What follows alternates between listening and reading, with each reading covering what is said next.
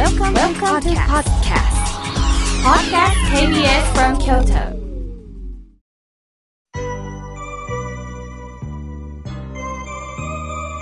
さあ、ここからはたくさんのメッセージをいただきましたので、順に紹介をさせていただきます。まず、はじめに、お手紙をいただきました。おきばりやすさん。えー、2回目のお手紙をくださっております。ありがとうございます。妙慶さん、以前は、えー、私の手紙を読んでいただきまして、私は目を閉じて聞きました。涙がこぼれました。私の原稿でも妙慶さんの朗読では同じ言葉なのに、このように心に迫ってくるものがあるんだな、すごいなぁと思いました。この放送が終わってしばらく余韻に浸ってる時に、孫娘が私のところに寄ってくれたんです。じいちゃん、こんにちは。とお辞儀をして部屋に入ってきて、仏壇にお菓子が備えているのを見つけたんです。じいちゃん、仏さんにお菓子あげたん？すると私はそうやで。お孫さんは、仏さんってお菓子食べるの私は慌てて、うーんと考えてしまいました。食べやらへんなぁと正直に言ったんです。すると孫は、ほんなら食べやらへんのに、なんであげたん？とさらに突っ込みます。私は行き詰まりました。なんであげたん？なんで？これは鋭い質問です。うかつきには答えられません。妙慶さんなら何と答えられるか考えた末、ここは正直に答えるのが一番だと思いました。昔私が時々行くお蕎麦屋さんの箸袋に可愛い石のお地蔵さんの絵が描いてあって、見えないと分かっていても、綺麗なお花があればあげたい。食べないと分かっていても、美味しいものがあればあげたいって書いてあった。この私は箸袋が大好きで今も残しているんですね。これを孫にどう伝えるか。あのね、ゆうちゃん。まあ、これは孫の名前なんです。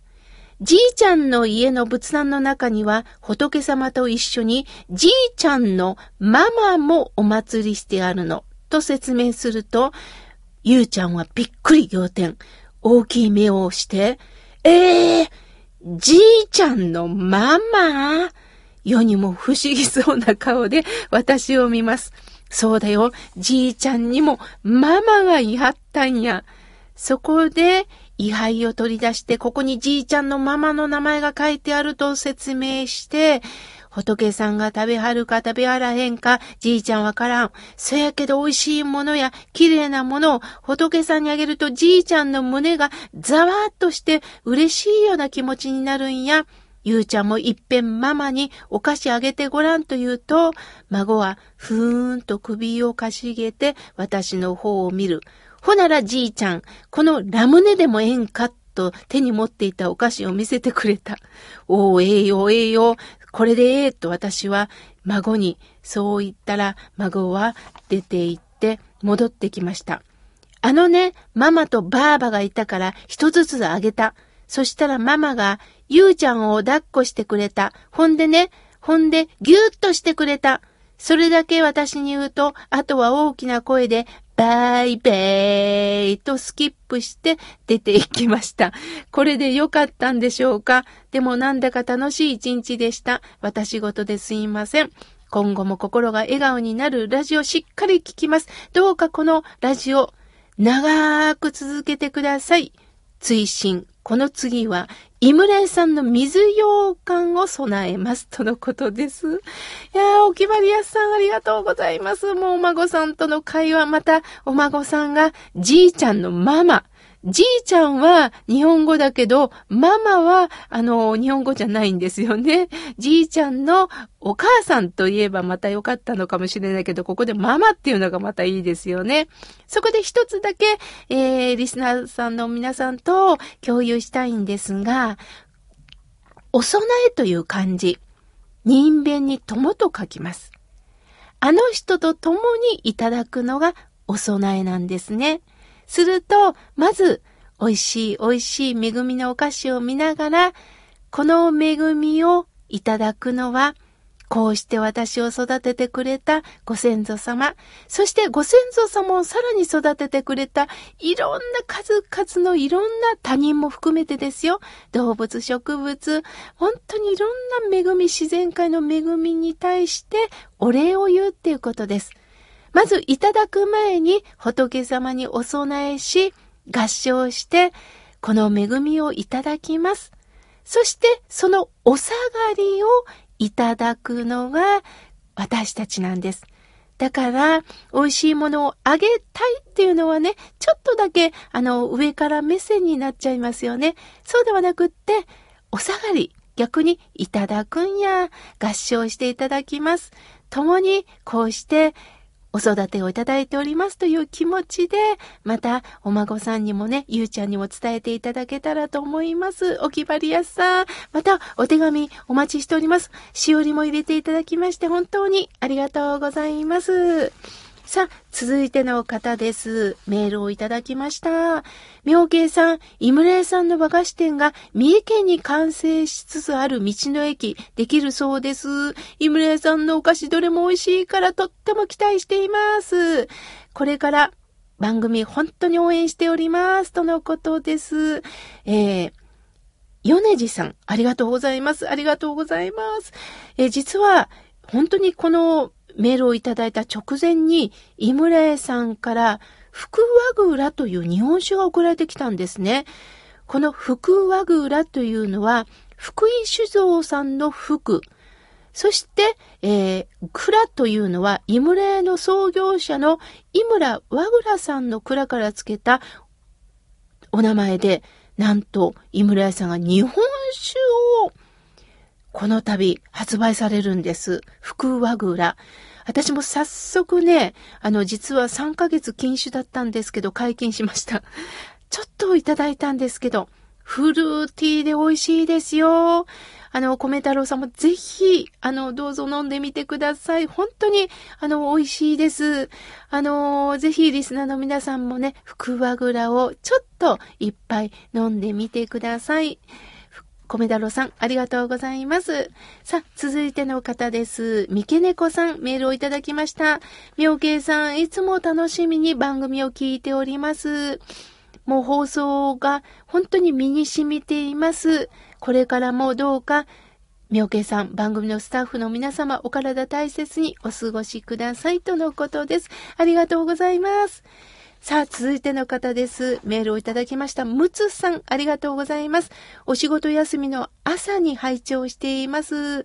東京に住んでいる社会人の息子から体調悪くて PCR 検査を受けたと LINE が来ました。心配で心配で、お仏壇に手を合わせて心を落ち着かせております。そらそうですよね。本当に我が子のこと、離れてるから、なおさらのことを心配ですよね。こうして気持ちを常に通わせてくれる親がいること、息子さんも幸せもんです。どうだったんでしょうね。また教えてください。続いての方です。宮崎県よりあやこさん。いつもありがとうございます。妙慶さんの日替わり法話も見ていますよ、とのことです。さあ、続いての方です。ジャスミンさん、ありがとうございます。妙慶さん、おはようございます。土曜日の朝8時が本当に楽しみです。以前、今屋さんから美味しい小ぶりのどら焼きを送っていただきました。本当に美味しかったです。東京オリンピックとともに楽しみにいただきたいと思います。妙慶さん、今どうしておられますか？聞かせてくださいとのことです。はい。こうしてね、私も毎週こうして番組があるために、前日は極力体調を良くして、あまり喋りすぎないように、喉もちょっと抑えめ気味にして、でも暑いのでね、あの、夜は小豆をいただきながら、そして、あの、日中は極力あったかいものを食べながらね、あの、もちろんオリンピックの観戦も楽しみながら過ごしております。皆さんと共に、同じことというのはね、できないんですけど、なんか気持ちを共有できてるつもりでおります。ありがとうございます。さあ、続いての方です。エルモさん、メールをいただきましてありがとうございます。妙慶さん、とっても面白いですね。とっても癒されます。これからも期待しておりますよ。リクエストもかけたいんですけれども、今メッセージたくさん来てますもんね。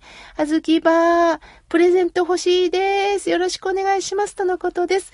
はい、エルモさん、当たるといいですね。スタッフがね、あの、厳正なる抽選をして、あの、商品とともにね、発表となりますので、どうかどうか、あの、まめにまた、あの、メッセージを送り続けていただけたらと思います。続いての方です。平方市より、高田二郎さん、ありがとうございます。妙慶さん、井村屋さんの小豆バーが大好きな49歳の会社員です。